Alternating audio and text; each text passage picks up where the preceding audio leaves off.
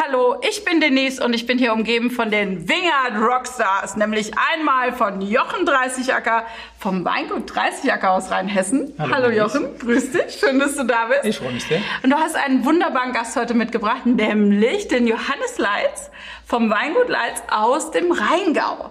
Hallo, Denise. Hallo, schön, dass du da bist. Danke. Also, chin, chin. Chin, chin. So, und habt ihr auch einen Battlesatz heute so, ihr zwei miteinander, ja? Ich starte mal mit, alle guten Dinge sind dry. Oh, und du? 1, 2, 3. Eins, zwei, drei. Okay. Ihr, ihr macht ja beide trockene Rieslinge, ne? Da kommt das, Das- eigentlich so ein bisschen her. Ganz genau, Ja? ja. Warum steht ihr so auf Riesling? Beide?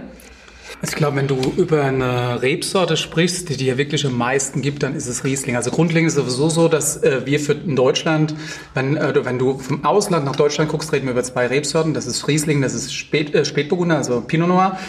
Und für uns, glaube ich, immer, je mehr Riesling oder je mehr Wein du trinkst, du wirst immer irgendwann beim Riesling landen, weil Riesling definitiv der ist, der dir absolut am meisten gibt. Also ich glaube, keine Rebsorte kann dir mehr Bodenart, mehr Klima und auch vor allem mehr Geschmack geben. als Okay, Riesling. okay. Ja. Ja? Also ich würd, will mich nicht älter machen, als ich bin, aber ich glaube, der Jochen ist so eine halbe Generation jünger als ich. Und als ich so in den 80er Jahren angefangen habe, muss man sagen, da gab es ja auch gar nichts anderes im Rheingau außer dem Riesling. Natürlich Spätburgunder und für mich, und ich muss dann immer ein bisschen tief stapeln und sage, alle Winzer sind ja so ein bisschen Patrioten und denken, das, was ich mache und mein Ort und meine Rebsorte ist das Beste. Aber ich muss auch sagen, für mich, wenn es um Weißwein geht, ist einfach Riesling unschlagbar. Also es gibt keine Rebsorte, die besser als Essenbegleiter dasteht. Äh, jetzt, wie gesagt, der internationale Ruf. Wir wären ja fast in Anführungszeichen blöd, wenn wir als deutsche Winzer kein Riesling produzieren würden. Dann die Haltbarkeit. Im Ausland ist schon sehr bekannt jetzt, ne? Deutscher Riesling ist irgendwie im Ausland, Aber- oder? Prädikat wertvoll, so, oder? Ja, total. Ja. Aber das ist ja das, was Johannes sagt. Ich meine, im Rheingau war es schon immer so, da war klassisch Riesling. Ich meine, Rheinhessen war es ein Stück weit anders. Wir sind ja sehr experimentierfreudig, wie wir festgestellt haben. Da gab es ja kunderbunt alles. Ne? Und ich glaube, wir mussten uns erstmal so ein Stück weit da zurückbesinnen, zu sagen, was macht uns wirklich aus? Ja. Und sind dann logischerweise auch beim Riesling gelandet. Und wie Johannes sagt, das ist die Rebsorte, die auch am haltbarsten ist. Das macht am meisten Sinn. Ja. Und deswegen, glaube ich, konzentrieren wir uns so beide drauf. ja, dann Ist lecker, mal oder? Prost. Also jetzt komm, chin, chin, Leute. Hm, was haben wir denn da im Glas? Wir haben Gutsriesling 2019. Ich habe es gerade gesagt, eine Woche auf der Flasche, also noch ein bisschen jung. Sehr lecker. Aber Riesling kommt bei uns immer ein bisschen später, von daher, Mhm. ja, Hauptsache schmeckt. Was sagst denn du zu dem Wein? Ich kann ja immer nur sagen, lecker. Dafür bin ich jetzt schon bekannt hier bei Born to be Wine. Ich habe ja schon mal vorprobiert und ich finde den Wein wirklich grandios und hätte jetzt gar nicht so sehr geschmeckt, ähm, dass er so frisch gefüllt ist, weil für mich dem Wein fehlt nichts, wie man so schön sagt. Und er ist auch typisch Jochen, typisch Rheinhessen. Er ist sehr, sehr elegant. Im positiven Sinne sehr weich, muss man ja auch sagen. Früher konnte ja eigentlich ein Riesling, man hat gesagt, stahlig nervig. Allein das ist ein Begriff aus der 80er Jahre. Gott sei So Dank sauer ist halt, ganz oder? Genau. Ja. Es war ja auch wiederum Grund, wir sollten nachher auch gerne mal drüber reden, dass es ja aber auch mal eine ziemliche Delle national und international für einen Riesling gab. Aber ähm, das ist jetzt wirklich für mich ein, ein, ein grandioser Wein aus dem Jahrgang 2019, gerade wenn man bedenkt, in Anführungszeichen nur Gutswein. Ähm, Gutsriesling, also wirklich schon unwahrscheinlich elegant, sehr geschliffen, tolle äh, gelbe Aromen und ich will gar nicht wissen, wenn der jetzt erst eine Woche gefüllt ist, wie der in drei Monaten schmeckt. Trinkfluss und so. Viel Trinkfluss. Aber sag mal, ähm, das ist ja so groß bei dem Johannes. Das ist ja fast, ich darf es jetzt mal so sagen, es ist fast ein bisschen wie eine Fabrik, wie eine Weinfabrik. Weil es sieht gar nicht mehr so richtig aus wie ein Weingut, wie man das eigentlich so im Kopf kennt. Ne? Man denkt so in den, also irgendwo in den Weinbergen äh, steht so ein hübsches Häuschen und, und da, da ist ein Keller und da sind so ein paar Fässer. Es hat sich ja extrem viel getan in den Ja. letzten 20 Jahren und ich finde es richtig schön, dass ich so, wie gesagt, einiges noch aus den 70er, viel aus den 80er Jahren mitgekriegt habe. Und da hat sich auch viel gewandelt, sagen wir jetzt erst recht beginnend mit der gesamten Hygiene.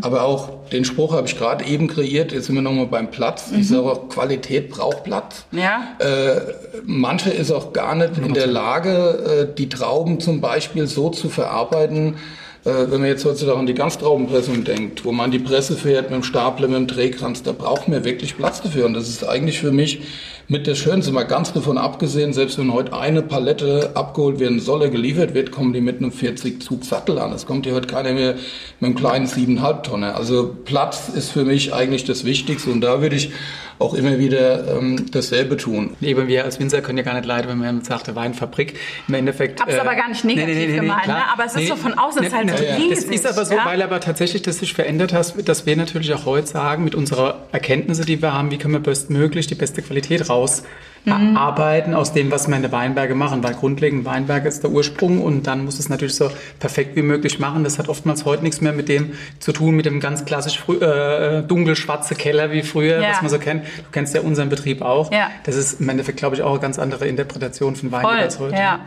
Auch bei dir ja ganz anders. Also ganz hell, überhaupt kein Schimmel an den Wänden, bei dir auch nicht. Äh, und jetzt habe ich immer von Winzern früher gehört, Schimmel ist das Allerwichtigste. Und jetzt habt ihr das nicht. Ja, genau. Ja. Fehlt da jetzt dem Wein was oder ist das irgendwie... Wenn ich so bedenke, und ich bin ja dann in diesen tiefen, modrigen Kellern äh, aufgewachsen und es hat ja auch so von der Romantik dieses schwarze Keller tut. Ja, das ist ja auch alles gut. Da schwärmen ja auch alle so von. Also. In, in Ungarn, wo der Türkei lager, ja. da können die Flaschen ruhig überzogen sein. Aber bei mir musste, ich sage immer aus Spaß, bei mir musste selbst eine Scheibe Wurst hinter den Fässern runterfallen und dann musste aufheben können und essen. Also für mich geht eigentlich über Sauberkeit und, und Hygiene im Keller geht gar nichts drüber. Ist das denn ein Zeichen von, von nicht hygienisch, wenn da Schimmel Nein, was, was heißt, du hast halt, du hast halt heute beschäftigen wir uns, wenn wir einen Keller bauen, mit dem Lüftungssystem, das es natürlich früher zum Beispiel gar nicht gab. Ne? Okay. Dass du heute Zirkulation hast, dass die Luft geht, dass CO2 abgesaugt werden kann. Auch das war früher. Du bist früher mit einer Katze in den Keller, um zu ja. gucken, ob da noch ja, Luft okay. ist. Äh, das können wir uns natürlich heute gar nicht mehr erlauben. Aber wie die Johannes richtig sagte, du hast ein, äh, du hast heute einen Qualitätsanspruch, äh, nicht Qualitäts-, aber auch Hygieneanspruch den du einfach äh, bei unserer Produktion von hochwertigen Weine, der vielleicht sich verändert hat auch im Laufe der Jahre, weil wir doch schon auch Erkenntnisse haben, dass wir gesehen haben, das macht doch schon Sinn. Mhm. Natürlich ver vergären wir unsere Weine immer noch mit natürlicher Hefe und es gab auch mal die Stimmen, wenn du so einen Keller hast, der so picobello sauber ist, dann werden die Weine gar nicht anfangen zu gären. Das ist alles Quatsch. Ja. Okay. Wir haben hinterher gemerkt, funktioniert trotzdem, aber ich sehe es genauso. Du musst, um auch um Top-Qualität produzieren zu können, willst du nichts dem Zufall überlassen. Und dann okay. fängst, willst du nicht anfangen, dass du deinen Wein irgendwie in einen Tank oder eine Fass reinlegst, was irgendwie doch ein bisschen äh, grau ist, verschimmelt ist. Das, okay. es muss alles, das muss, äh, es muss einfach picobello sein. Also wenn ich euch jetzt höre, dann ist das so, wenn man verschimmelten, also wenn man einen Keller hat mit Schimmel, dann ist das so, wie wenn ich auf einer alten Schreibmaschine schreiben würde. So ein ja, also so. Nostalgie. Nostalgie, ja? Also mehr so ein Museum. Nicht, dass mancher Kollege, der das vielleicht auch guckt und sagt, hier, der Johannes sagt, äh, weil mein Keller Schimmel hat, ich bin unhygienisch. Das ja. meine ich nicht damit. Geb Jochen absolut recht. Wir arbeiten heutzutage so, dass wir mit Lüftung, mit Reinigung, mit Materialien, mit Wänden und Böden wenn sich da Schimmel bilden würden, würden wir was falsch machen. Und okay. genau das äh, wollen wir einfach okay. nicht. Ja. So, jetzt aber mal ans Eingemachte. Jetzt muss ich mal, Ach, wir müssen jetzt erstmal kurz Nimm wissen. Ne? Nimm mal eine Presse, gell? So, also, ich, Johannes, deine Geschichte, die, die hört sich so ein bisschen an wie so eine, eigentlich wie so eine amerikanische Geschichte. So vom ja. Tellerwäscher zum Millionär so ein bisschen. Ne? Also, oder? Also hast du ganz klein gestartet. immer noch gerne Millionär, weiß ich Okay, nicht. aber du hast so ganz klein gestartet. Also ja, irgendwie, wirklich. und du wolltest das doch eigentlich auch gar nicht machen, so richtig. Normalerweise rede ich da nicht ganz so gern drüber, aber ich habe es gehasst. Ja. Also ich habe mich zum Teil dafür geschämt. Ähm, die Zukunftsaussichten waren ja auch äußerst miserabel. Heute ist ein Winzer sexy. Ja. Früher war Winzer werden so ein bisschen. Ja. Hm? Also ich habe es auch nur übernommen, weil meine Mutter wirklich gesagt hat, hier, ich habe so hart gearbeitet. Und das stimmt, ich habe es ja live mitgekriegt. Der hat im Sommer bis zu 18 Stunden gearbeitet, mhm. neben dem Blumengeschäft dass sie gesagt hat, Johannes, ich habe mich so gequält, du musst das übernehmen. Natürlich mhm. hätte sie mich, also ich habe es ihr zulieb übernommen und wenn ich ehrlich bin, mit einem gehörigen Portion Abneigung. Es hat ja als Jugendlicher schon angefangen, wenn dann so mitten in die Weinberge musst. Samstags war der Hauptarbeitstag äh, deine Freunde alle auf dem Fußballplatz und im Schwimmbad und ich musste mit in Weinbergen. Jetzt mhm. waren das auch relativ viele steile Weinberge. Die Maschinen waren eine Katastrophe, ein alter Traktor mit einer Salzhochwinde. Also es hat auch die eigentliche Arbeit im Weinberg, nicht, dass du wusstest, deine Kumpels sind alle im Schwimmbad. Mhm. Es hat auch zur gleichen Zeit nicht unbedingt Spaß gemacht. Das ja, war klar. richtig brutalste körperliche Arbeit. Also es gab mhm. nicht immer eine Motorsense, das heißt, es wurde wirklich noch viel gehackt. Man hat auch dann so eher als Jugendliche viel mit einer Sense gearbeitet, also wie der Miraculix bei Asterix, dass du dann da so rumgesenzt im Weinberg und, und so habe ich eigentlich angefangen ja. und, und habe dann so ganz langsam und muss mir sagen durch ganz liebe Kollegen mhm. und natürlich aber auch so durch die ersten Weinliebhaber als Kunden habe ich, wie man so schön sagt, dann, dann Blut geleckt mhm. Äh, und jetzt muss ich auch sagen, im Moment, ich finde es der schönste Beruf auf der Welt, das ist auch nicht irgend so ein Spruch. Äh, ich kenne natürlich mittlerweile als Kunde und Freunde alle Berufe auf der Welt. Ich will mit keinem tauschen. Mhm. Für mich ist jetzt der Winzerberuf der schönste. Es ist der abwechslungsreichste, den es gibt. Ich sage immer aus Spaß.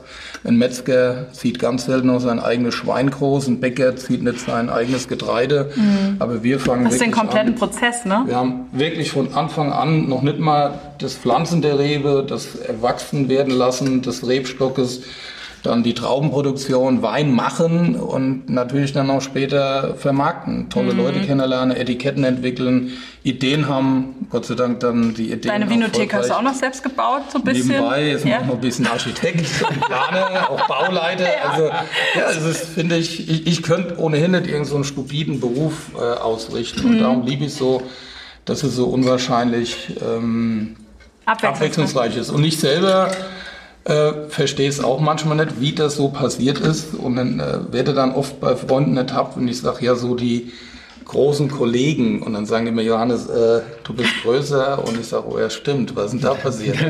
Also, es war zumindest nicht geplant, also es gab wirklich ja. keinen Plan, ich will da mal hin. Ja. Ganz im Gegenteil, ich wollte eher eigentlich relativ klein bleiben, was dann auch so zehn Jahre war, mhm. aber irgendwann ging es dann los.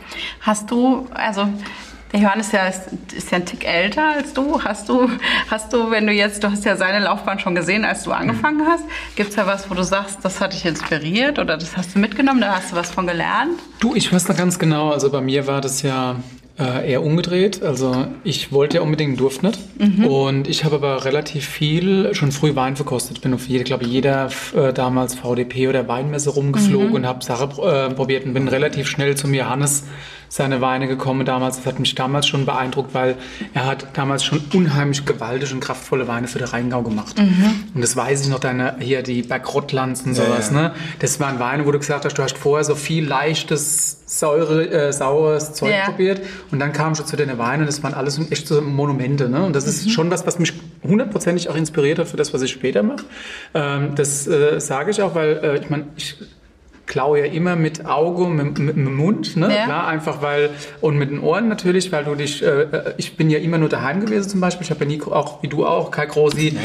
äh, keine große Auslandserfahrung, da bleibt uns einfach, ähm, einfach immer gucke, probieren und ich habe da wahnsinnig viel gelernt. Ich bin relativ schnell am Johannes seine Weine hängen geblieben, ohne dass ich ihn kannte damals. Ja, okay. Und da war das halt schon, Lights, ne? Ja. Das, äh, War der, schon eine Nummer. Genau, total, natürlich, ja. ne? Klar, ja. absolutes äh, Top-Weingut und ja, immer viel Spaß gehabt mit dem Wein. Jetzt haben wir als, also du warst ja so viel im Ausland, also ihr beide seid ja viel unterwegs. Ich muss mal so sagen, wenn man sich so ein Winterleben vorstellt, ne, dann denkt man, das ist so romantisch, da steht man morgens auf, da geht man mal so ein bisschen in den Weinberg, Sonnenaufgang. genau. Ja. So, bei euch sieht das ja komplett anders aus. Also, äh, romantisch ist es trotzdem. ja, genau. Ja. Prima. Aber so, ihr seid ja wirklich viel unterwegs. Also Weintour hier, Weintour dort. Äh, erzählt doch mal ein bisschen, wie das ist. Also Du erzähl du auch mal ein bisschen, aber bei ihm ist halt ultra krass, ja, ne? Ich glaube, du warst ja also schon so früh in den USA, als ja. also also Lights und USA ist ja was, was man von vornherein gesagt hat aus Deutschland. Ich glaube, mit der erfolgreichste Betrieb ganz früh schon in den USA. Ähm, ja. Wie oft warst du in den USA bis jetzt?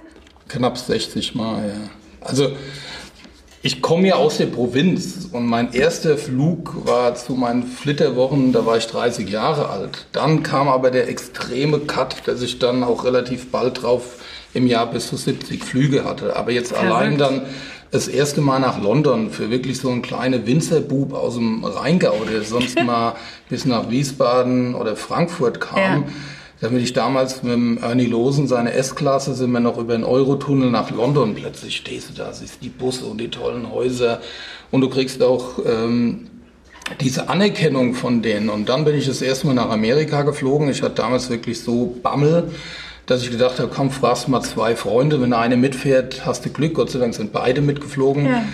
Und wie das so ist, äh, und ich gebe mir zu, es, Amerika ist einfach das Land der Gegensätze, der, sorry, Dumme ist noch dümmer und der Blöde noch blöder. Aber für mich ist auch einfach der Gute noch besser. Ich wurde noch nie so gut in Restaurants bedient wie in Amerika. Ich habe noch nie so gut gegessen wie in Amerika. Ich habe noch nie solche Landschaften gesehen. Ähm, und ich habe noch nie so Leute gesehen, die sich so für Wein engagieren. Mhm. Und ähm, habe mich da so ein bisschen drin verliebt und natürlich mit der Familie, das mag jetzt im ersten Moment so ein Gegensatz sein. Nein, ähm, war es eigentlich gar nicht. Ähm, ich war dann auch mal zum Teil fünfmal im Jahr für über eine Woche in Amerika, aber wenn ich dann zu Hause war, war ich zu Hause. Dann okay. gab es gemeinsames Mittagessen, gemeinsames Abendessen. Und auch an einem Freitagmittag bin ich ganz offen, wenn dann mal ein deutscher Kunde ohne Termin kam. Ich habe gerade mit meinen Kindern im Hof Federball gespielt dann habe ich den auch mal rauskomplimentiert, habe mir auch im eigenen Hof von dem Kunde dann Schimpfwörter, die übelsten, anhören müssen. Aber das war dann so diese, diese Achterbahnfahrt. Das war nicht gleichmäßig. Äh, ich war dann, wie gesagt, auch mal weg. Aber es schweißt doch irgendwo zusammen. Also mhm. natürlich, wenn die Kinder klein sind, dann Papa, wann kommst du wieder und so weiter. Ist jetzt rum. Mittlerweile sage ich, ich wollte gerne mal wissen, wie mir es geht. ähm, nein, das war nur Spaß. Also ich habe so irgendwo den, den Spagat ähm, hinbekommen. Äh, Habe ich jetzt vor kurzem auch mal zum äh, meinem Importeur in England gesagt, dass, dass ich schon, wenn ich auf was stolz bin, ist, dass ich jetzt insgesamt schon 26 Jahre verheiratet bin, weil ich glaube, ich möchte jetzt selber das Wort Erfolg nicht in den Mund nehmen, aber bei so einer Steigerung bleibt, glaube ich, schon oft die Familie und die Ehe dabei äh, auf der Strecke und toi toi toi. Äh, das ging bis jetzt alles gut. Aber vielleicht gerade so durch diesen Gegensatz. Mhm. Viel und lange weg, aber wenn dann so richtig zu Hause und mit Kindern sich einen Urlaub gegönnt, weil beides dann hier in Deutschland auch noch sich engagiert. Das hat mir dann auch mancher vorgeworfen. Äh, viele haben mich dann auch so als Gespenst bezeichnet, weil ich dann auch in Deutschland gar nicht so richtig ersichtlich war, weder als Person noch mit meinem Wein. Bin jetzt so bei den 90er äh, und 2000er. Mhm.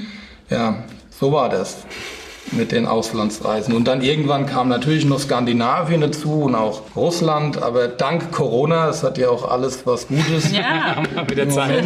sehe ich auch, wie das ist, wenn man nicht so viel reist und ich gebe auch zu, auch mal ganz schön. Mir in Zukunft werde ich, glaube ich, so ein Rad nicht mehr drehen, was das Reisen anbelangt. Aber es ist ja so, dass du halt einfach auch irgendwo, also wir haben ja keine große Werbebudgets, dass wir uns große Agenturen beschäftigen können, mhm. sondern im Endeffekt fahren wir raus und erzählen von dem, was wir machen. Und im Endeffekt ist es natürlich am authentischste, wenn Marke, du irgendwo ja. bist. Genau, und deswegen bist du derjenige, der halt auch dann mhm an den verschiedenen, in den verschiedenen Ländern stehen muss, zumindest ja. auch am Anfang, bis jemand mal versteht, was du da machst, wie es, äh, was du willst und was dein Ziel hinter dran ist. Ne? Und das ist, äh, wie ist du sagst, es, schön. Es ist, es ist total schön, es ist 100 Prozent, aber es ist auch wahnsinnig zeitintensiv mhm. und es ist mhm. tatsächlich so, dass wir im Endeffekt trotzdem noch immer auch nicht nur das Gesicht sind, sondern auch diejenigen sind, die die Entscheidungsträger hinter allem sind. Und dann du, zum einen triffst du bei jeder kleinen Entscheidung deinen Betrieb, äh, triffst die Entscheidung, zum anderen bist du aber auch weg und repräsentierst das Weingut. Das ist schon ein großer Spagat. Ich, ich liebe es auch. Ich muss sagen, ich habe auch unheimlich viel durchgelernt, weil mhm. du lernst wahnsinnig viel Menschen kennen, andere Kulturen, andere Sitte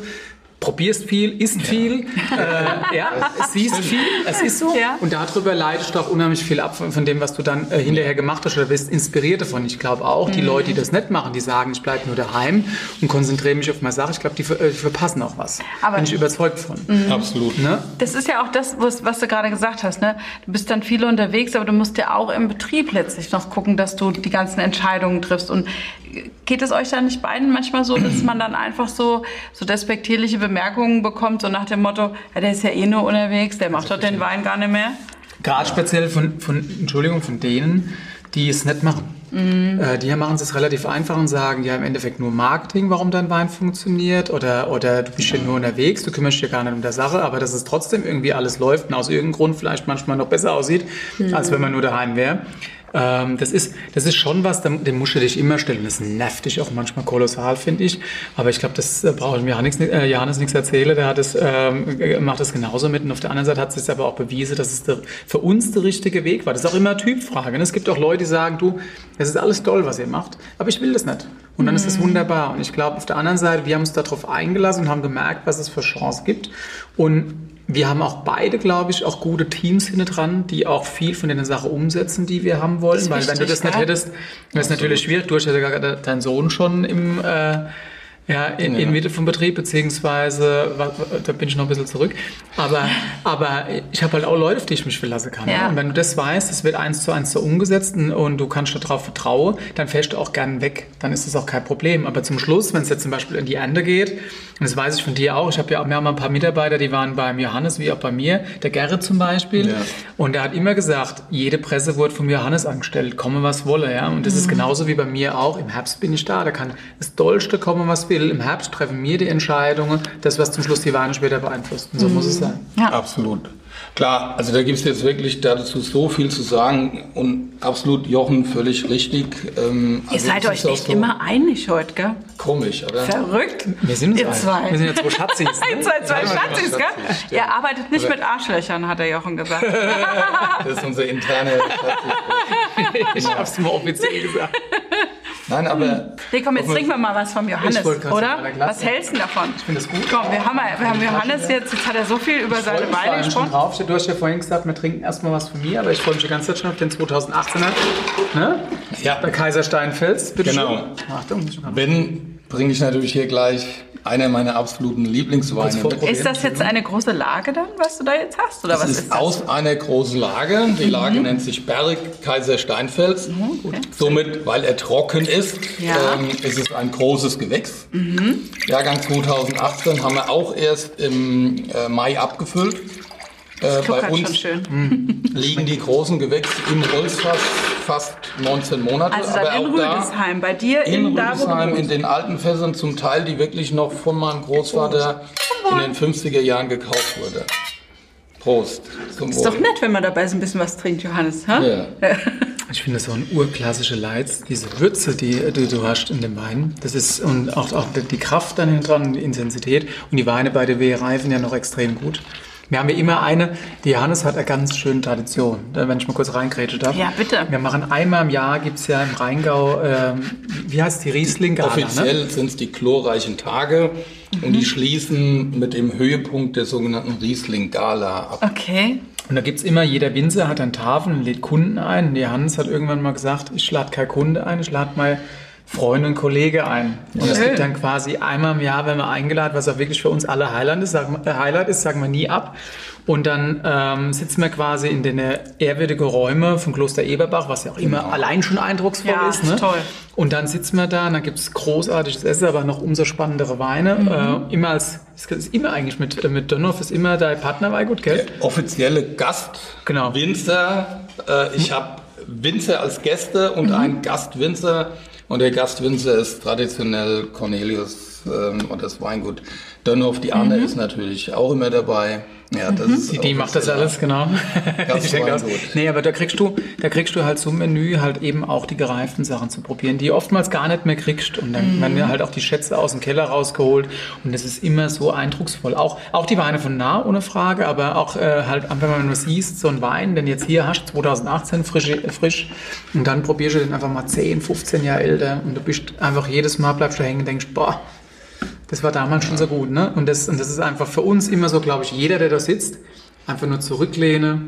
Wir trinken viel zu viel, ohne Frage, aber es ist einfach immer ein ganz großartiger Tag, den keiner von uns missen will. Ja, da wollte ich Also gerade mal drauf zu sprechen kommen. Ne? Du sprichst anderes. so viel darüber, wie du jetzt den Wein machst, aber magst es nicht, wenn man sagt Wein machen oder dass du ein Nein, Weinmacher bist. Also, Wein Es war machen. Mhm. ja wirklich so, dass es damals gehießen hat, Reinzuchthefe drauf, schnell vergären und wirklich direkt nach der Gärung abstechen. Ja. Also die Hefe soll vom Wein getrennt werden. Und genau das ist das ja, was sich auch jetzt wirklich sehr verändert hat, ähm, dass man jetzt gerade hier im Glas wirklich einen Wein hat, der fast 19 Monate auf der Vollhefe war und dadurch wieder auch so ein bisschen glatter, geschmeidiger, opulenter.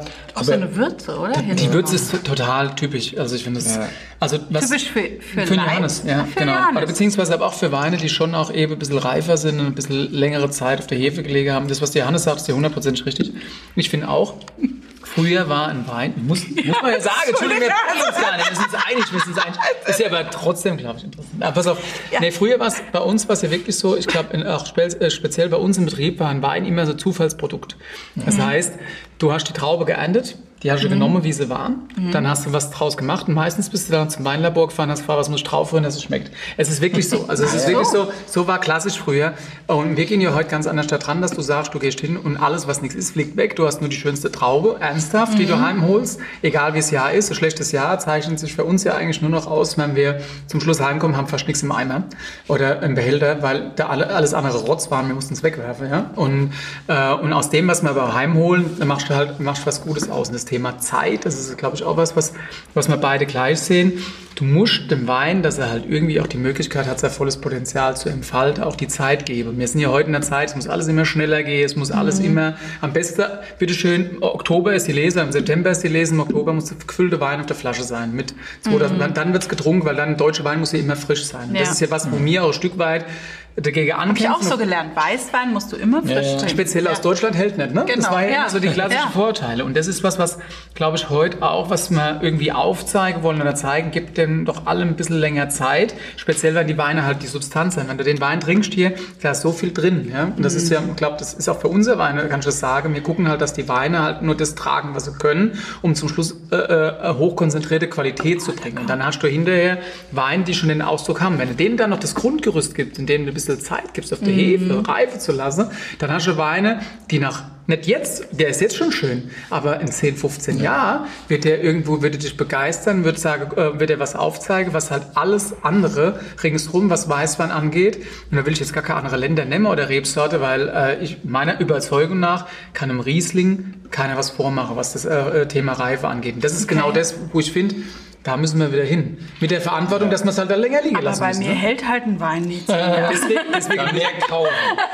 oder wir müssen halt hingehen dazu, was wir ja machen, dass wir auch Sachen weglegen lassen und dann erst rausholen. Und dann erst rausholen. Okay. So, jetzt hat der Johannes den Ruf, dass der total pingelig im Weinberg ist. Weißt du das? Kennst du den Ja, Ruf? das weiß ich. Und ist, Kenne das, ich aber noch jemand. ist der Jochen auch so pingelig im Weinberg? Ja. Ja. Aber ich glaube, unterm Strich, es muss auch so sein. War ja klar, dass ihr euch da wieder einig seid. Langweilig. Nein, es ist so, ich generell wird zu uns heimkommen, sowohl in den Hof nach Geisenheim, Rüdesheim. Ja. Wir haben immer schön alles angepflanzt. Also ich bin ja auch in der Gärtnerei der parallel Gärtnerei aufgewachsen, im genau. Blumengeschäft. Ich Da kommt dieses Verständnis manche- her für die Ich würde Pflanzen. schon sagen, ich habe einen grünen Daumen. Aber Ja. ich will jetzt auch gar nicht so in diese Philosophie reingehen. Äh, Und es ist nicht, dass wir jetzt die Weinberge mit, mit Mozart beschallen, aber ich glaube schon einfach die Liebe, die du wirklich so ein Also bisschen der im Jochen macht das. Hast du das noch Mit nicht? Mozart? Ich habe gedacht, äh, ACDC. Nee, der Jochen hat Mozart. mehr nach Ja, ja. Schmeckt nach ACDC, ist auch geil. Ähm, Nein, es ist, glaube ich, wirklich so. Die, die, die Rebe muss einfach gepflegt werden und die, die gibt einem das wieder zurück. Man soll es nicht übertreiben, so wie die alten Winzer gesagt haben, Brikett abstauben, also unnötige Dinge machen, aber diese Laubwand richtig zu bilden, dass die Triebe da nicht schräg rumhängen und, und sich selber beschatten und wegdrücken und die Trauben mal anzugucken, paar, wie man das nennt, die Seitentriebe an der Traube, die Schulter wegzumachen. Wie gesagt, das Entblättern der Traubenzone ist so wichtig, dass mehr Wind durchgeht, Mhm. gerade wenn es mal morgens in, in, nach dem Nebel die Trauben noch relativ Dass feucht sind Pilz vom Tau oder sind und so weiter. Genau, ja. Also die, die, die, die, der Sinn der Entblätterung der Traubenzone dient hauptsächlich dazu, dass einfach mehr Wind durchgeht. Dass wenn es Mhm. mal geregnet hat oder wenn es ganz genau das schnelle Abtrocknen der Traube, wenn sie Okay. nass geworden sind, warum auch immer. Was aber auch, was ein ganz wichtiger Punkt ist, was du vorhin gesagt hast, was heute ist, was damals nicht war. Wir kriegen mittlerweile die Anerkennung dafür. Mhm. Das heißt, die Leute sind auch bereit, wieder für einen deutschen Wein äh, deutlich mehr Geld auszugeben, weil sie wissen, sie kriegen eine Top-Qualität. Und ich bin auch der Überzeugung, das sage ich auch immer gerade raus, dass äh, wenn wir uns in Deutschland sehr, sehr viel Mühe geben, und dann machen wir einen Weltklasse Weißwein. Wenn wir dieselbe Mühe in Rotwein stecken, machen wir einen sehr guten Rotwein. Wir werden immer einen Ja. Weltklasse Weißwein machen. Und es gibt tolle Betriebe, die tolle Rotweine machen. Aber das, was wir in Weißwein dahinstellen, das musst du erst mal suchen. Ich glaube, das haben immer mehr Leute verstehen das. Also kannst du auch immer mehr auch dann zum Schluss Mühe reinsetzt und kriegst es entgolden hinterher. Mhm. Ja? Weil ich habe auch mal gesagt, ich wünsche mir irgendwann mal den Punkt, dass unser Lageweine, die Arbeit, die wir da reinstecken, auch mal bezahlt werden. Und ich finde, da sind wir auf einem deutlich besseren Weg als noch vor zehn Jahren. Ja? Wenn, äh, und das ist was, was natürlich auch haben muss. Äh, ich glaube, da waren Was vorangegangen. muss denn ein Lagenwein kosten, dass sich die Mühe, die da reinsteckt, Oh, lohnt? Unbezahlbar natürlich. Ah, oh.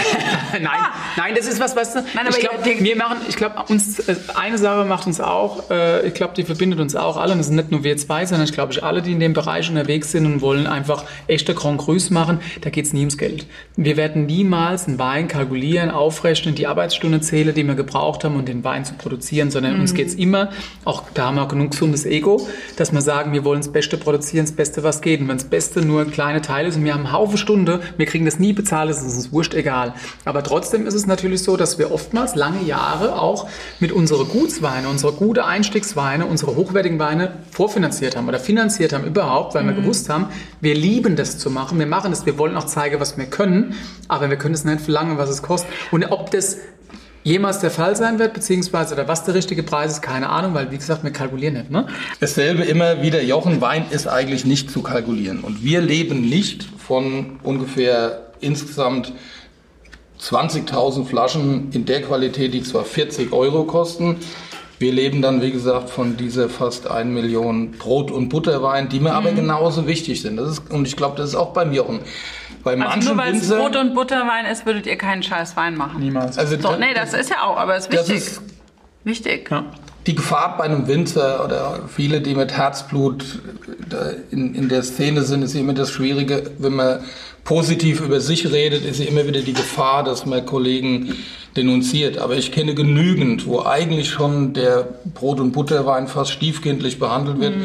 Und der Augenmerk geht so an die Grand Cru, an die Top-Weine, Aber an schwierig, die... weil ich steige vielleicht über den Brot- und Butterwein ein und dann sage ich, Mensch, der ist doch so lecker. Das sind deine Und weil Visitenkarten. ich, genau, und dann sage ich, Also- der ist so lecker. Der Winzer macht mir so viel Spaß, jetzt lege ich auch mal das Geld hin für eine teure Lagenflasche, oder? Ich glaube, das haben wir beide relativ früh erkannt, dass wir sowohl unseren Ruf als auch die Freunde und Liebhaber über die Brot- und Butterweine bekommen wollen. Aber jetzt, wie gesagt, wir sind ja nicht hier, um über Kollegen zu reden. Ich weiß, dass viele Kollegen es umgekehrt versuchen, eher über die Top-Weine. Und ich habe auch aus Kollegenmund schon gehört, naja, wenn die ersten drei Weine nicht gut schmecken, mh, egal, Hauptsache am Ende der Weinprobe schmeckt Und bei mir ist es wirklich umgekehrt. Ich will eigentlich schon mit dem Gutswein oder mit dem ersten Wein den Kunde überzeugt haben. Und völlig richtig, dass er dann, wenn er mal die Gelegenheit hat, in einem, in, bei einem tollen Essen, in einem Restaurant, den Wein auf der Karte zu sehen, dann im Restaurant auch bestimmt 100 Euro auszugeben. Die Johannes wird es ja sowieso beein, äh, äh, bestätigen, glaube ich mal, aber... Ihr bestätigt ja sowieso Ja, ja, alles. auf, Eine aber- Stimme, meine Nee, Güte, also trink langweilig, ne? drauf. Trink ja. noch mal drauf. Aber er trinkt sich gut, gell? Trinkt sich super. Das ist hier das am Gau. Ja. Nee, was ich sagen muss, ich habe am Anfang, als ich meine erste Weine ausgebaut habe, war es immer so, dass ich gesagt habe, ähm, sag mal, du hast die Grundlage gehabt, ein kleines Rezept mit befreundeten Kollegen, die dir ein Stück weit geholfen haben, dass du gewusst hast, du machst einen ordentlichen Wein. Ich glaube aber trotzdem, dass du einen großen Wein erst dann machen kann, wenn, äh, kannst, wenn du wirklich deine Weinberge auch kennst, deine Weinberge verstehst und weißt, was du von deinen Weinberge zu erwarten hast. Je nach Jahrgang. Jetzt haben wir dieses Jahr wieder Jahr, jetzt hatten wir mal zwischendrin zwei Wochen heiß, trocken, jetzt haben wir es doch wieder geregnet. Also es reicht nicht einfach nur fünf Jahre deine Weinberge zu kennen, sondern du Nee. musst es eigentlich bei jeder Witterung, Nix musst du sagen, ach guck mal, das ist jetzt wieder ein Jahrgang so ähnlich wie 2008. Und trotzdem Da kannst du doch auch nicht schon. vergleichen, sondern du Genau. kannst immer nur wieder ein, ein paar Teile aus jedem einzelnen Jahr rausziehen Okay. und kannst du da hinlegen als dein Grundgerüst in der Hoffnung, dass du die richtige Entscheidung triffst. Und ich glaube, je mehr du machst, umso mehr, mehr richtige Entscheidungen triffst du, Ja. wenn ich das so sage. Ja. So, jetzt aber Schnellfragerunde. Also nicht denken, antworten. Pass auf. Okay. Ich. Johannes, Mehr einfach. Ja, auch. ist glaube ich. Johannes, mit welchem Wein verführst du deine Frau? Spätlese. Jochen, was ist die beste Art, sich von Stress zu befreien? Zurücklehne, Großflasche Wein. Johannes, was ist das Coolste am Winter sein? Das Flexible. Was ist das Furchtbarste am Winter sein? Im Moment fällt mir wirklich nichts ein. Nee, äh, Das ist gut. Das, ja. Was ist wichtiger, Inhalt oder Flasche? Inhalt natürlich. Geht relativ schnell. Und wenn die Flasche Ja. scheiße aussieht, kauft sie keiner. Ja, wenn der Inhalt überzeugt. Qualität setzt sich immer durch. Okay. Was ist das größte Weingeheimnis, das du je gelernt hast? Jetzt kommen Fragen, gell? Aber ehrlich, wer denken sich sowas aus? Das größte Weingeheimnis, dass die Wahrheit drin liegt. Die Wahrheit liegt drin. Das ist nicht schlecht, siehst du? Was ist dein geheimes Talent? Jetzt hat es mein geheimes Talent. Boah. Ja, Ja, gemein, unfassbar. gemein. Johannes, welche Frage wirst du immer zu deinem Wein gefragt? Immer wieder. Was ist Ihr Favorit? Das geht ganz schnell. Pass auf, weißt du, was der Jochen immer gefragt wird? Muss ich kurz sagen. Muss der so schmecken? Echt? Das habe ich Bei mir fragt immer jeder, Herr Leitz, was ist denn Ihr, also im eigenen Portfolio, was ist denn Ihr Lieblingswein? Das habe ich eine Million Mal schon gehört. Ah. Und was sagst du dann? Das ist genauso unfair, als würden Sie fragen, ob ich meine Tochter liebe habe wie den Sohn. Nicht schlecht, die Antwort. Jochen, was hab ist dein geheimes Talent? Ich glaube, ich habe einen guten Überblick. Ja, okay, guten Überblick. Wenn du Superkräfte hättest, welche wären das? Äh, fliegen. Fliegen können. Ja, für dich, für dich auch Nein, super, nein, oder? keine von A nach B, sondern sich alles von oben anschauen. Ach, von alles von Ich oben. gucke mir zwar gerne die Welt liegend an, aber so von oben. Naja, liegend sieht man halt nicht viel außer Wolken, ne? Ja, aber das ist lang. Auch schön. Fliege wäre schon schick, würde ich auch Ja, so. Kannst du Erfolge feiern, Jochen? ja, hallo, das Ja. sage ich immer. Ja, du Ja, auch? absolut. Ja? Für ihn. Wenn er, wenn er was kann, ist es feiern. Du nicht, Johannes? Doch, doch, ich glaube, wir Selbstverständlich. können alle Ihr feiern. könnt beide feiern, oder? Pass auf, was ist der härteste Part davon, Winzer zu sein, Jochen? Ähm, tatsächlich Verzicht und Zeit gegenüber seiner Familie. Okay. Weißt du auch, ne? Weißt du viel von, ne? Mhm. ja, ja, das ist klar. die Gratwanderung, Ja. der Spagat. Der Spagat. Gibt es ein Buch, das dich geprägt hat, Johannes? Wenn ich ehrlich bin, ich weiß, viele Leute können das nicht verstehen. Ich war immer zu nervös, Bücher zu lesen. Also ich bin Mhm. so ein Comic-Fan. Ich kann heute noch alle Asterix auswendig. Und da will ich jetzt mal sagen, ich könnte jetzt hier so großtrabend sagen und was ich, der Fänger im Roggen. Ich kenne die ganzen Literaten, ich kenne die ganzen Bücher, auch worum es geht. Mhm. Aber ich konnte mich irgendwie mit Büchern nie so richtig runterfahren. Ich habe viele angefangen, also wie gesagt, äh, Alia Jagda Est oder was weiß ich. Also ich bin eher da. Damit bist du gut gefahren auch. Sehr super. Habe ich mich auch damals super. bei Wetten das beworben. Wir wurden auch genommen, nur hat uns dann 89 das Zipperlein gepackt und wir sind nicht hin. Bei bestes Zitat aus Asterix und Obelix dann? Piff, paff, flieg mal was. bei den Normannen, da geht es ja darum, weil die wissen, Angst verleiht Flügel und die haben ja keine Angst und wollen aber fliegen lernen. Siehst du? Du wolltest fliegen. Und ganz am Schluss geht der Piff, paff äh, hoch ins Krähennest und dann ruft der Chef, Piff, paff, flieg mal was. Und der klirrt natürlich voll auf die Nase. Perfekt. Jochen, äh, Ja. Champagner oder Sekt? Champagner.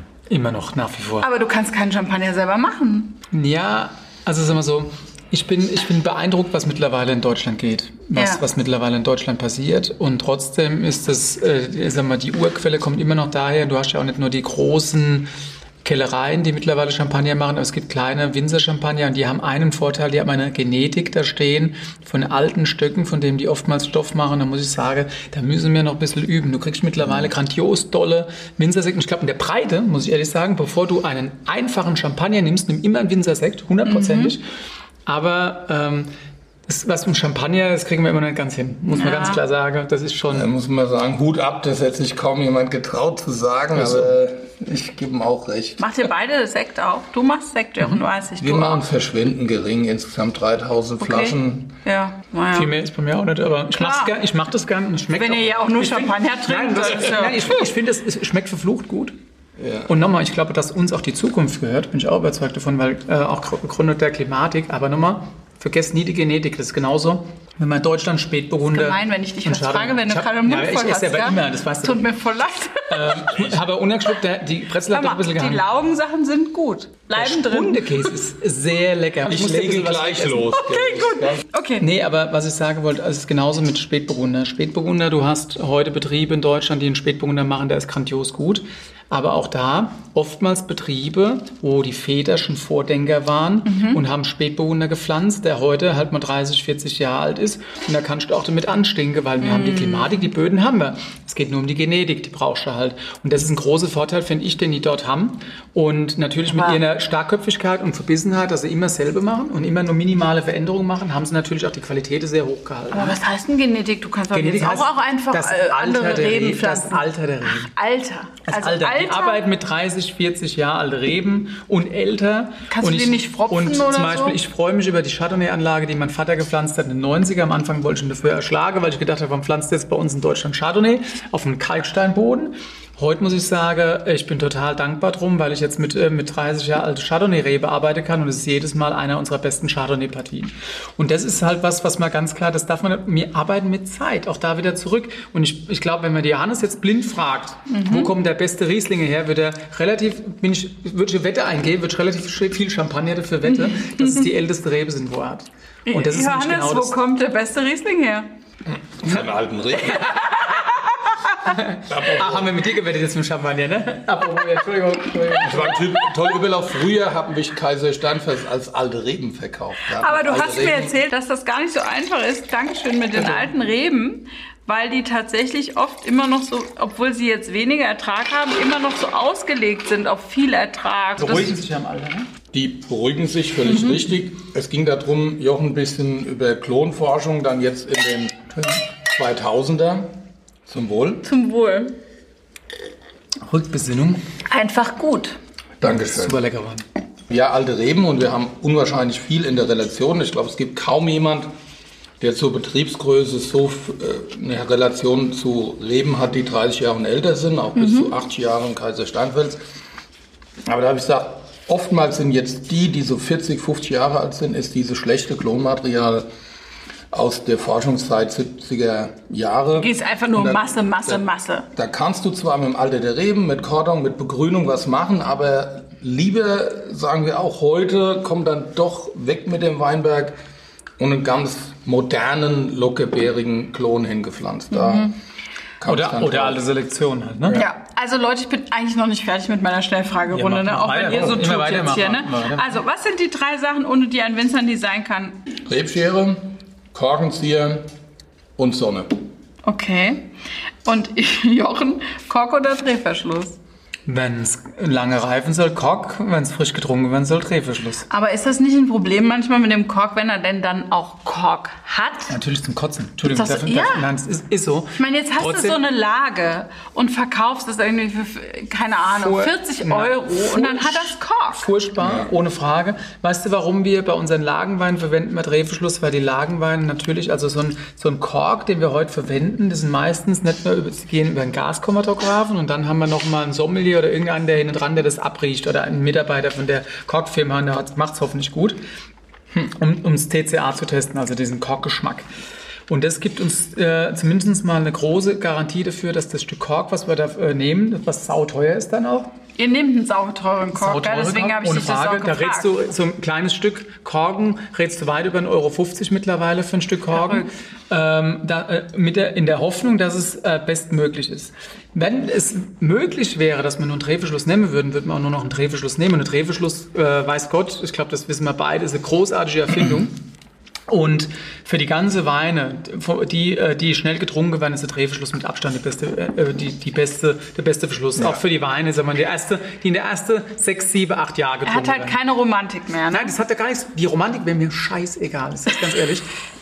Zum Scheiß auf die es, Romantik. Es, es, es geht jetzt, Dafür haben wir- Darauf trinken Die wir. Romantik Nein. haben wir Jochen. es, geht, es geht doch zum Schluss darum, dass es um den Geschmack geht. Und, Ja. und, und wir wir wollen unsere Arbeit bestmöglich reinstecken. Wir haben ein Problem bei der Sache. Wenn du, wir haben, ich habe auch Tests gemacht mit Kork und Drehverschluss, weil ich es unbedingt umstellen wollte auf Drehverschluss. Mhm. Und nach sieben, acht Jahren habe ich festgestellt, dass meine ganze Einzellage sich in der Aromatik immer mehr annähern. Das heißt, Ja. da hast du nicht mehr geschmeckt, was ist jetzt ein Geiersberg, was ist ein Rosegard, was ist ein Moorstein, was ist ein Kirschspiel. Mhm. Ein bisschen aus der Textur, aber von der Nase, von der Aromatik war alles gleich. Und es war für mich die bittere Erkenntnis, ich werde immer Naturkork einsetzen müssen Ja. für unsere Einzellage, wenn ich dem Spleen weiter verfalle bin, dass ich sechs Einzellage Rieslinge ausbauen will. Und da mir das gefällt, die einzelne Bodeart rauszuarbeiten, muss ich auch weiter den Naturkork nehmen. Also für mit- meine Basis, aber in keinem Fall. Also sorry, jetzt nochmal nachfragen.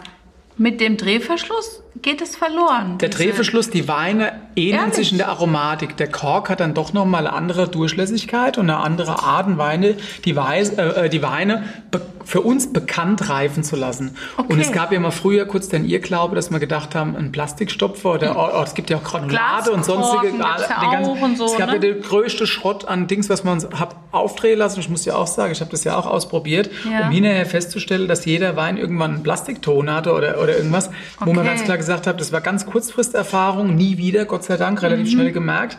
Und das lässt uns vielleicht auch da noch äh, mehr dran festhalten. Es gibt mittlerweile auch äh, andere Arten von Kork, halt eben zusammengepresste Kork, mit irgend, äh, wo Korkteile gereinigt wurden und dann Mit ihr zusammengepresst euch wurden. alles beschäftigen müsst, oder? Verrückt. wir, wir verwenden es ja nicht, ne? Ja. Aber, aber zum Schluss für uns die Produktqualität ist oder die oder wie wir es präsentieren wollen, ist das Wichtigste und deswegen können wir, kommen wir am Kork nicht vorbei. Okay. Letzte Frage. Achtung, fertig gekauft? Okay. Kann ich wieder. Ich will deine Langfragenrunden nicht kennenlernen. Wie wäre der Titel deiner Autobiografie, Johannes? Berufserfahrung. Nach. Nein, Ich habe jetzt gedacht, so. Einer geht noch. Einer, einer geht noch. einer geht noch. Ich will Spaß. Ich will Spaß. Ich will Spaß, ich gebe Gas. Genau, ich gebe Gas, ich will Spaß. so eine neue deutsche Welle. So. Hör mal, jetzt warst du ja, also jetzt mal zurück. Du bist irgendwie im Ausland empfangen so, so, empfangen so ein bisschen so wie der Star kommt und ach Gott, guck mal, der Herr Leitz ist da toll, toll, toll. Und im Inland irgendwie, ja. Ja, aber ist, da- da setzt drum- doch auch zu. Nein, dass ich dort nicht empfangen werden bin, auch so in Amerika, das muss man schon dann wirklich sagen. Mit das schönste Erlebnis, erste Reise 2000 äh, im Grand Tra- Central Station New York. Es sind ja zwei Restaurants, eins gehört dem Michael Jordan. Und dann wurde ich an den Tisch gebeten und das waren irgendwelche New Yorker Milliardäre, denn das Restaurant, das waren die Financiers und und ähm, die sind auf die Knie gefallen. Wenn die dann so die deutsche Geschichte hören, 1744, steile Weinberge, da fliegt der ins Blech weg. Und das war das erste Mal, wo ich gedacht habe, jetzt kommt wieder der kleine Rüdesheimer, kommt nach New York und die Leute liegen dir allein nur wegen der Geschichte, so Tradition und wegen der Geschichte allein Aber schon ist zu auch mal Füßen. schön, oder? Ich meine, man das arbeitet sich sehr, einen sehr Buckel schön. ab und kriegt irgendwie Aber- in Deutschland kein richtiges Renommee dafür. Nein, das ging aber da wirklich, ich schwöre, da ging es nicht um den Standing. Ich will nicht, dass mir jemand einen roten Teppich ausrollt oder mir einen Hof macht. Mir Aber der Lohn das ist es doch manchmal. Ja, in, aber in der Lohn ist das doch manchmal, dass man einfach auch was zurückkriegt. Man arbeitet Ich ja habe auch mich dann viel. schon oft gefragt, was mache ich falsch? Habe ich irgendwas auf dem Gesicht stehen, Blödmann oder was? Äh, Also es war wirklich so, dass egal in welches Land wir kamen, zuerst war es England, Amerika, dann war es Norwegen und Schweden, ähm, da ging es sofort durch die Decke.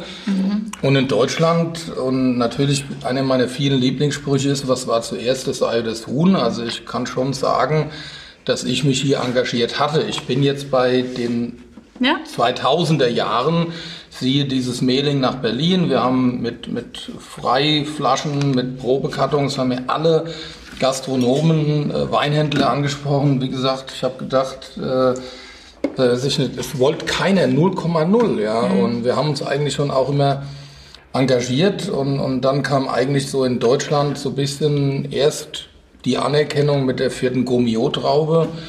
Das war bei dir damals noch ein großes Thema. Heute zählt es ja gar nicht mehr. Ja, ja, absolut. Wie das? Ja. Wie ist heute so ein Rating nicht mehr wichtig? Ich war damals, ich habe immer darauf hingearbeitet, weil ich auch gesagt habe, ich will irgendwann mal vier Trauben oder fünf Trauben Gourmillot haben.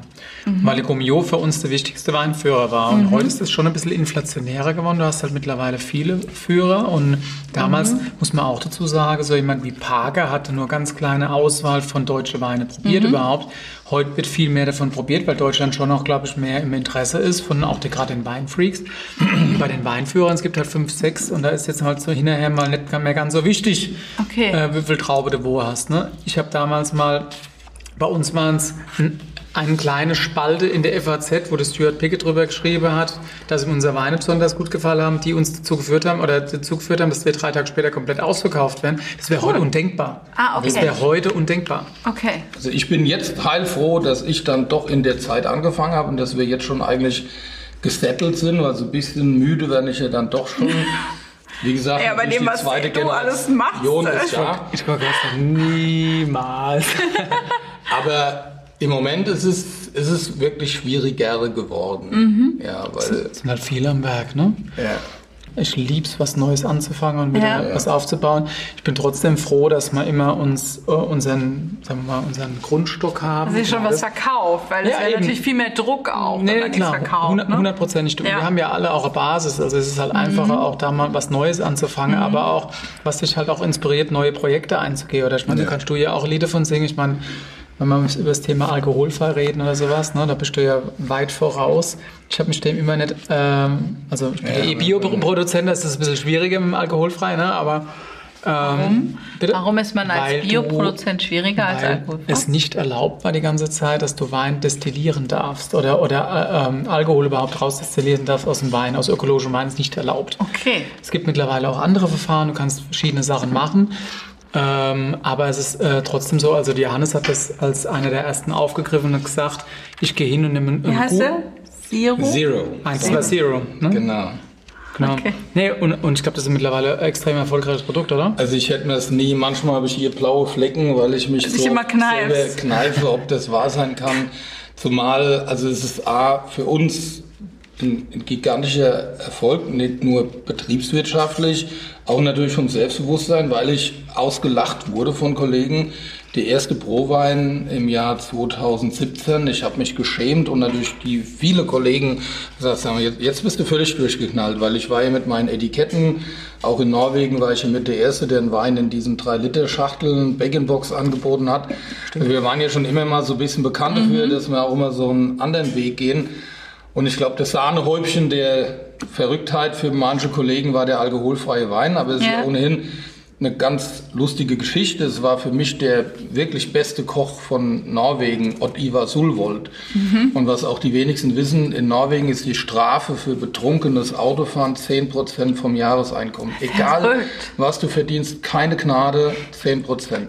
Jetzt ist ja Norwegen so ein Land, wo es keine Public Transportation gibt. Du musst Auto fahren und auch gleich richtig weit. Also sagte dir zu mir, originär Zitat Johannes, mach mir den besten Traubensaft auf der Welt. Ich zahle dir mehr als für den Wein. Zitat Ende. Dann habe ich gesagt, aber dann haben wir Zucker drin. Ja. Wenn du wirklich in die Ernährung gehst, Zucker ist ja, glaube so ich, schon gut, sehr, sehr ja. schlecht. Und dann habe ich eigentlich durch Zufall diese sogenannte Vakuumdestillation entdeckt und habe mich dann rangetraut an den ersten alkoholfreien Wein. Und es ist für uns persönlich im Betrieb, also es ist ein echtes zweites Standbein geworden. Wirklich? Und Verrückt. es sind auch, ich weiß, es sind immer so Vorurteile, aber äh, es gehen in mittlerweile von Australien über Kanada, über Skandinavien, über Russland schicken wir palettenweise der alkoholfreie Wein rüber. Und es ist für uns ein wirklich neues Standbein geworden und es macht auch wirklich richtig Spaß. Und auch da, ähnlich wie beim alkoholfreien Bier, das ja am Anfang auch verlacht wurde und heute ist es gar nicht mehr wegzudenken, sind wir noch lange nicht am Ende der Fahnenstange. Also, dass ich mal ein großes Gewächs alkoholfrei bringe, glaube ich nicht. Aber dass wir wirklich auch mal in die richtig High-End-Liga gehen, glaube ich schon. Trocken. Nein, quasi trocken. ausgebaut. Das geht doch gar nicht, oder? Das muss man sagen. Ähnlich wie. Ist eine Limo, Leider. Gottes. Nein, nein, nein, nein, nein, nein. Sorry. Ähnlich wie beim, beim Kochen ja Fett Ja. leider ein ganz wichtiger Geschmacksträger ist, ist es auch Alkohol. Jetzt ist ganz wichtig, Mhm. es gibt ja eigentlich, dass der alkoholfreien Wein schon nennen mit 0,5 Mhm. und das schmeckt man wirklich, der schmeckt besser. Nein, wir wollen wirklich 0,0. Okay. Und dadurch hast du als echten Geschmacksträger hast du eigentlich dann nur den Zucker. Wir haben schon probiert, in den trockenen Bereich zu gehen. Gebe ich zu, absolute Katastrophe. Katastrophe. Wir haben so zwischen 30 und 40 Gramm Restzucker. Jetzt muss man bedenken, ähm, dass so viel hat ein Kabinett noch nicht mal. Das ist jetzt nicht süß und man schmeckt es durch die Säure und erst recht bei dem Sparkling, durch die Kohlensäure schmeckst du gar nicht auch. Ich finde, er schmeckt nicht süß. Und es gibt Kritiker, die sagen, Johannes, ja, dann trinke ich lieber einen Traubensaft. Für mich kommt es da wirklich auch an den Gehalt des Zuckers an. Traubensaft hat 180 Gramm, Fruchtsäfte haben 100 Gramm Zucker. Also wir sind definitiv das trockenste der Alternativen. Und ich glaube auch irgendwo am Wein nähesten oder ähnlichsten. Ich sage immer, ich stapel da ganz tief und sage, ja, es schmeckt nicht wie Wein. Vielleicht kommt er noch zu mal einem- wieder und bringt mal diese alkoholfreien Sachen mit. Aber zu Das einem wird ein guten bisschen schwierig Essen, für uns, in Stimmung ich zu kommen, bin, nein. Nein. Aber ich glaube wirklich zu einem guten Essen, es ist die beste Alternative. Ich Okay. sage immer ganz straight, es schmeckt nicht wie ein echter Wein. Aber ich hatte den wirklich schon zu, zu Austern gehabt und, und tollem Echt? Essen.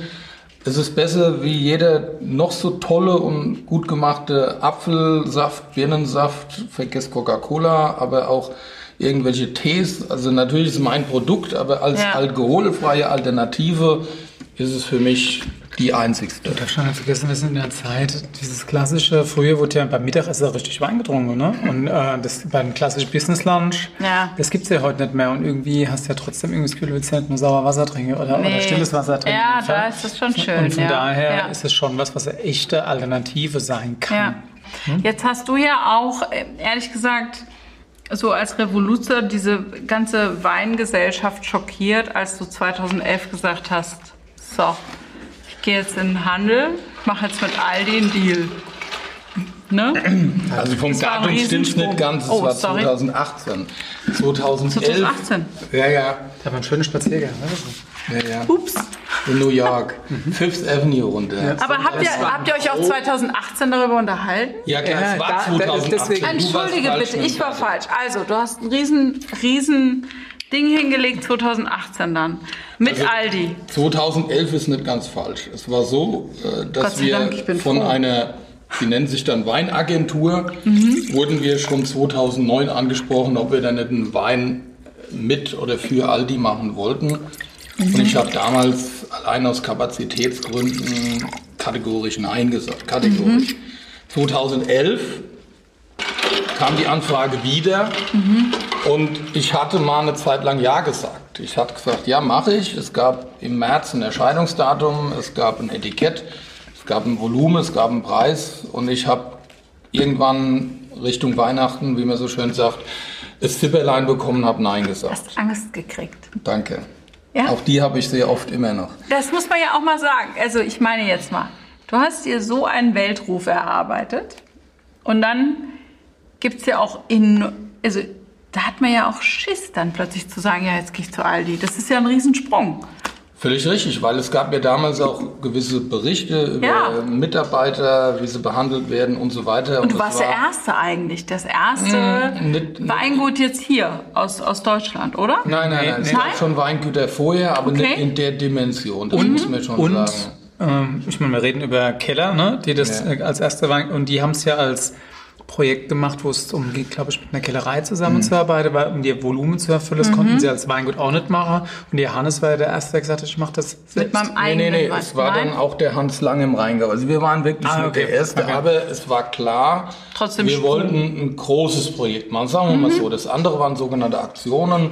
Bei uns war eine sogenannte Dauerlistung Mhm. angedacht. Und das wusste ich jetzt zumindest damals, hatte ich, wie du zu Recht sagst, regelrecht Angst davor, zerstören wir unsere Reputation, unseren Ruf, wie reagiert der kleine einzelne Kunde, der Weinhändler in der Fußgängerzone und 2016 war wieder mal ein ziemlich verrücktes Jahr. Wir haben wieder mal gebaut. Äh, mein Amerikaner hat mich wieder mal von Flughafen zu Flughafen geschickt und was ich dann ja auch viele Leute nicht verstehen können, dass man wie hier in Europa, da fliegst du höchstens mal zwei Stunden. In Amerika, da fliegst du auch einfach mal nur als Hauptziel äh, von Detroit viereinhalb Stunden nach Phoenix. Und da war ich gerade den dritten Flug, also von South Carolina nach North Carolina, von North Carolina Raleigh nach Detroit und dann hatte ich das erste Mal im Leben wirklich eine Panikattacke, noch nie gehabt, toi toi, noch nie wieder gehabt. Aber ich Das Flugzeug Film- ist wegen dir gelandet, ich habe für ne? eine ganz klassische Emergency Descent gesorgt. Ja. Also die sind wegen mir runtergegangen. Und gedacht, es waren okay, dann so viele viel. Bausteine, wo ich gesagt habe, so jetzt muss ich mal einen Schritt zurückschalten und äh, vielleicht so einen wirklich riesengroßen Partner zu haben, wäre gar keine dumme Idee. Also so eine Art Brot- nicht- und Buttergeschäft, darf ich das so sagen? Man sagt bei uns, wenn es so ein Grundrauschen Ein Grundrauschen. Weißt, da geht Ja. schon mal so viel dahin. Ich Ja. habe es dann meinen Mitarbeitern erzählt, die haben sofort gesagt, Chef, mach's. Mhm. Äh, ich habe das mit Aldi, habe ich meiner Frau erzählt, das mit der Notlandung erst ein halbes Jahr später. ähm, und irgendwann haben wir dann Ja gesagt und ich muss wirklich sagen, jetzt denkt natürlich manch einer, der das auch kritisch sieht, klar, was soll der Leids plötzlich anderes sagen, aber es war der beste und wichtigste Schritt, den ich je gemacht mhm. habe. Es ist so ein toller, ehrlicher Partner. Wir haben natürlich, ich liebe Wikipedia, egal was es ist, ich liebe Wikipedia, ich gucke nach. Es gibt kaum so viel geschrieben als über Aldi und ich habe mich informiert auch über Käuferstruktur. Ich habe dann festgestellt, äh, wer da alles kauft und das sind auch sehr, sehr viele ja, einkommensstarke, wenn man so sagen wird, Zielgruppen äh, und war da auch positiv überrascht. Ja, so auf dem Parkplatz steht, darf ja. man nicht unterschätzen. Also ich muss wirklich sagen, es war mit die beste Entscheidung, die ich je hatte. Es hat unseren Betrieb unwahrscheinlich weit nach vorne gebracht. Äh, wenn man eine gewisse Sicherheit hat, da ist jemand, der auch wirklich wiederum hinter einen steht der für eine gewisse Summe X oder Prozentzahl vom Umsatz sorgt, für einen sehr, sehr guten Preis. Das ist ja auch was, was das muss man vielleicht auch sagen. Du bist hat, bei über 6 Euro dort im Aldi, ne? Sowohl im Verhältnis zu Aldi ist unser Preis relativ hoch, gerade mm. bei mhm. Wein. Und das ist ja. ja. dieses, das ist ja so komplex das es gibt Thema ja Winzer, die, die haben ab günstigere Preise. Also es gibt bestimmt Kritiker, die sagen, es gibt ganz bestimmt Kritiker, die sagen, unser Wein wird zu günstig im mhm. Aldi. Ich kenne selbst Leute aus der ganz oben Manager-Ebene, die Hunderttausende verdienen, die sagen, oh, der ist aber noch teuer. Es ist so, das ist immer wieder Einstellungssache.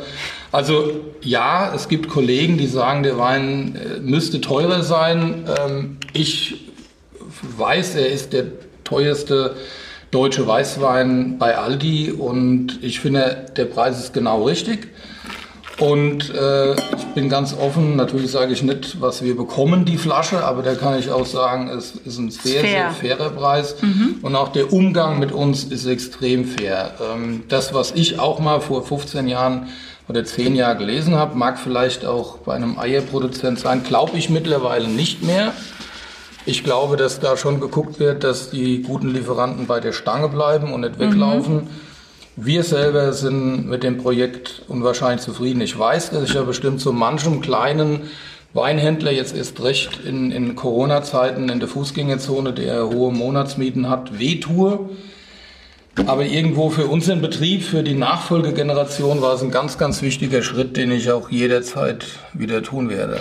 Aber du siehst schon, wie lange der Johannes darüber ja, spricht und eigentlich das bei uns jetzt versucht zu rechtfertigen, ja. was ja gar nicht nötig es, wäre. Nee, es, es, ist aber so eine... Ne, es ist, das beschäftigt einem ja. Das ist ein ganz neues Themenfeld. Deutscher Wein im Discount. Kannst früher kannst du es nur von der Erben Spätlese oder sonstigen Krempel, der, der mhm. da gestanden hat. Und jetzt gehen wir auf einmal in den Bereich Feinwein im Discount. Ich finde mhm. aber auch, ich, äh, ich, ich verstehe die Johannes hundertprozentig, warum er das so ausführt, äh, wieso er das so weit erklärt, weil es für uns halt einfach Neuland ist. Auf der anderen Seite tatsächlich aber auch eine große Chance. Und wir sind damals, was wir gerade angeschnitten haben, die Fifth Avenue in New York runtergelaufen und haben uns darüber unterhalten. Und ich fand es damals, ich habe mich echt gefreut, als er mich darauf angesprochen hat und hat mir das von einem Projekt erzählt und hat gesagt, was ich davon halte würde. Und ich habe gesagt, Johannes, in jedem Fall machen, weil ich ja. kann Johannes ja auch aus Norwegen, beziehungsweise wusste, dass er ein Betrieb ist, der auch gewohnt ist, große Menge gute Wein zu machen mhm. und zu produzieren. Das ist, glaube ich, die Grundlage. Ich glaube, wenn jetzt heute ein 5 Hektar Winzer äh, vor mich äh, zu mir käme, würde sagen, Schwierig. was meinst du, ich habe da ein Projekt, ich könnte jetzt mal all die machen, würde ich sagen, lass bloß die Finger davon. Mhm. Aber es ist ja immer so auch ein logische, in logische, äh, eine logische, äh, in der Konsequenz ein logischer Schritt. Und ähm, mir ging es immer darum, aber ich habe gerade einen Wein eingeschenkt, da kommt in eine ähnliche Richtung. Mhm. Ähm, mir geht's, ich finde, wenn wir die Möglichkeit haben, uns auch auf breiter Ebene mit einem deutschen deutsche Wein zu repräsentieren, dann sollten wir das immer machen, vor allem wenn wir es qualitativ hochwertig machen können. Mhm. Und jetzt nehmen wir mal, Aldi ist einfach mal ein, äh, ein, ähm, ein Platz, wo unheimlich viele Menschen einkaufen gehen. Und wenn du dann es schaffst, da ein qualitativ sehr hochwertige Weine mal zu positionieren, dass die Leute auch was kennenlernen können. Da sind wir gerade wieder bei dem Thema, äh, auch das habe ich damals auch gesagt, bei dem Thema Schaufenster, Visitenkarte. Ja. Und die probieren das und denken sich, Mensch, hey, äh, guck mal, was da steht. Die werden und, zum Fan. Und wie es da steht, es steht eine Top-Ausstellung da und so weiter und so fort. Mm. Was, warum denn nicht? Das Einzige, was man nicht machen darf, man darf nicht anfangen, und das weiß ich, beim Johannes ist die Gefahr null, äh, dass du anfängst und hast Druck und fängst an, irgendeinen Kram in die Flasche rein zu transportieren. Mm. Das macht aber mittlerweile, hat sich der Markt da halt eben auch deutlich verändert, dass er halt eben sagt, ich gebe dir auch das Geld dafür, was du brauchst, mm. um das machen zu können, und zwar kontinuierlich, nicht nur von einem Jahr. Umso schlimmer, dass es manche trotzdem machen. Ja, klar. Und die ja. haben es aber nicht verdient, dann auch zu scheiden. genau. ganz klar ja. sagen. Aber da habe ich keine Angst. Wir gucken jetzt mal ins Glas. Jochen, du hast uns was eingeschenkt, oder? Ich finde es genau. Zeit. So, So. was ist denn da jetzt drin? Guck mal da. Das ist nämlich ganz interessant, weil du hast uns jetzt einen Wein eingeschenkt, den du zusammen mit zwei anderen Winzern gemacht hast. Genau. Und die sind beim nächsten Mal zu Gast. Richtig, du weißt ja, dass ich, dass ich was mitbringe, um äh, vorzustellen, wer beim nächsten Mal da ist. Und zwar äh, übergreifend über das Projekt äh, steht Die Bruts, ist die Marke. Tiefe Wurzeln. Genau. Ja. Ist ja ein schickes Etikett, ne? Aber wirklich. Ja, gell? sieht gut aus. Ähm, die Company heißt. Passion for Asian Food. Achtung, drei Winner. ganz, ganz bescheiden. Da bin ich, glaube nicht dabei. Kam, kam, du gehörst ja eigentlich dazu. Kam ursprünglich mal von drei Winzer. Wir mussten es aber ein bisschen abändern aus, aus äh, weinrechtlichen Gründen, weil wir sind ja doch ein bisschen bürokratischer, als es manchmal sein muss. Nein, die Idee war, die Idee war, und ich glaube, da ging es uns wie im Johannes auch, und äh, das ist ein Kooperationsprojekt äh, von drei Winzern, von mir, vom Philipp Wittmann und vom Stefan Winter. Und wie, uns ging es alle gleich, ähm, dass wir so eine klassische Auslandserfahrung haben, dass wir irgendwo im Ausland stehen. Und bei mir war das zum Beispiel in Thailand, in Bangkok. Wir stehen im Einkaufszentrum. Äh, natürlich, wir Winzer rennen ja immer gerne erstmal in die Weinabteilung. Und ich bin in die Weinabteilung gerannt. Bordeaux, Burgund, rauf und runter. Was du, Nix alle Namen, die du, die du kennst. In, im tollen klimatisierten 500 Quadratmeter Raum, Who's Who der Weinwelt. Und dann habe ich geguckt, wie Deutschland repräsentiert wurde. Und das war all- allerdings auch Anfang der 2000er. War es Blunan, Liebfrauenmilch und Black Tower. Und dann habe ich gedacht, scheiße, irgendwas läuft hier ganz falsch. Ja? Und dann haben wir gesagt, wir müssen das irgendwie versuchen zu ändern. Und da muss man aber auch sagen, um, um, um, um weltweit agieren zu können, musst du entweder halt eben das machen, wie, wie, die, wie Johannes es auch geschafft hat. Oder aber du sagst von vornherein, was wir ja auch in Rheinhessen ein paar Mal gemacht haben, dass wir unsere Kräfte gebündelt haben, haben gesagt, wir probieren das einfach ein Stück weit gemeinsam, probieren Kompetenzen miteinander zu verbinden. Und Stefan, der Philipp und ich, wir ticken auf der einen Seite, was Qualität angeht, glaube ich, alle äh, gleich. Äh, und auf der anderen Seite haben wir aber auch das Ziel gehabt, zu sagen, wie kriegen wir das hin, eine Weingutsqualität irgendwie mit unserem Know-how, was wir haben, schmeckbar zu machen, dass es auch weltweit vertrieben werden kann. Und so kam die Bruts ins Leben und die Bruts ist für uns halt wirklich, wir haben damals gesagt, wir gründen die Firma, wir wollen nur so viel verdienen, dass wir es immer miteinander essen und vertrinken können. Und wir haben es auch die wollen einfach, ja, pass auf. die wollen einfach wir haben, die Tassen. Und wir so haben auch O-Ton, der erste Profit von der Firma, haben wir komplett vergessen. Komplett. Philipp hat mir erzählt, ja. Waren wir im Burgunden am Großgessen getrunken. Es war dann auch weg. Hinterher der Steuerberater gefragt, ob wir ein Auto gekauft haben. Äh, nein, aber, aber es war wirklich so, es geht darum, wir haben gesagt, wir brauchen was, wo wir uns dauerhaft miteinander austauschen können. Wir brauchen was, was wir dauerhaft Schön. miteinander umgehen können.